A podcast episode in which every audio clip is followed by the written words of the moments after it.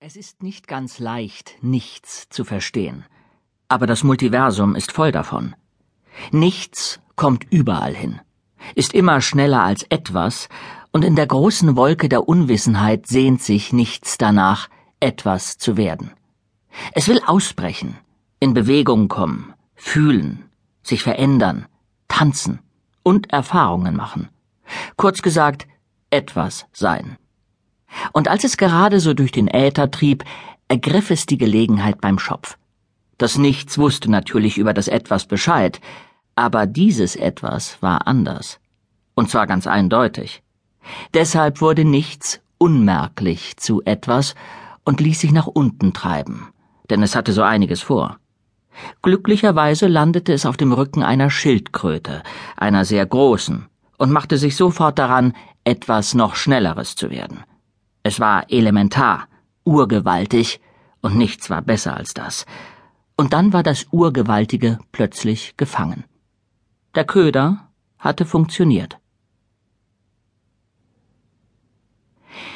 Jeder, der schon einmal gesehen hat, wie sich der Fluss Ank in seinem Bett aus mannigfaltigen Widerwärtigkeiten dahinwälzt, begreift sofort, weshalb die Bewohner von Ankh-Morpork, was Fische und dergleichen angeht, fast ausschließlich von den Fangflotten Quirms versorgt werden.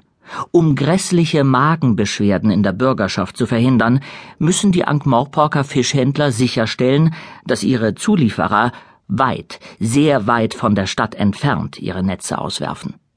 Für Birkenstock Jeschke, seines Zeichens Lieferant aller feinster Meeresfrüchte, stellten die mindestens 200 Meilen, die zwischen dem Fischereihafen von Quirm und den Kunden in Ankh-Morpork lagen, im Winter, Herbst und Frühling eine bedauernswert große Entfernung dar. Aber im Sommer waren sie die reinste Tortur. Denn dann wurde die Landstraße in die ferne Großstadt unter den gegebenen Umständen zu einem einzigen sehr langen Backofen. Wer sich schon mal mit einer Tonne überhitztem Tintenfisch herumschlagen musste, vergisst das nie wieder. Der Geruch hält sich tagelang und folgt einem überall hin, sogar fast bis ins Schlafzimmer. Man kriegt ihn einfach nicht mehr aus den Kleidern raus. Die Leute waren so schrecklich anspruchsvoll, aber die Elite von Ankh-Morpork und im Grunde genommen auch alle anderen wollten nun mal Fisch, sogar in der heißesten Jahreszeit.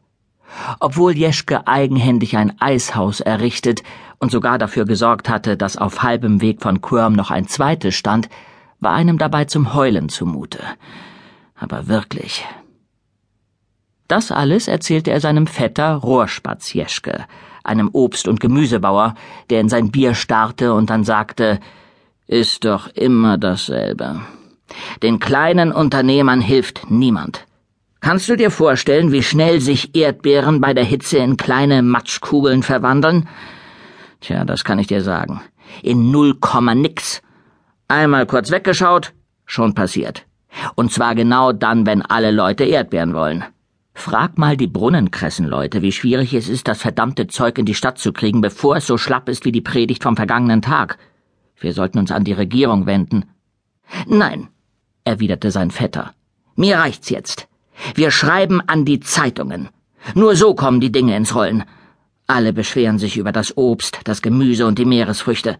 Vetinari müsste dazu gezwungen werden, sich um die Not der Kleinunternehmer zu kümmern. Wozu zahlen wir schließlich ab und zu unsere Steuern? Dick Simnel war erst zehn Jahre alt, als sein Vater in der alten Familienschmiede in Scharfrücken in einer rosaroten Dampfwolke zwischen Heizkesselteilen und herumfliegenden Metalltrümmern verschwand. Er wurde in dem brühheißen, grausigen Nebel nie wiedergefunden. An jenem Tag schwor Dick Simmel seinem Vater, oder was von ihm in diesem siedenden Dunst noch übrig sein mochte, dass er sich den Dampf eines Tages untertan machen werde. Seine Mutter hatte andere Vorstellungen. Sie war Hebamme und sagte zu allen Leuten immer wieder, und völlig zu Recht, Babys werden überall geboren. Mir gehen die Kunden nicht aus.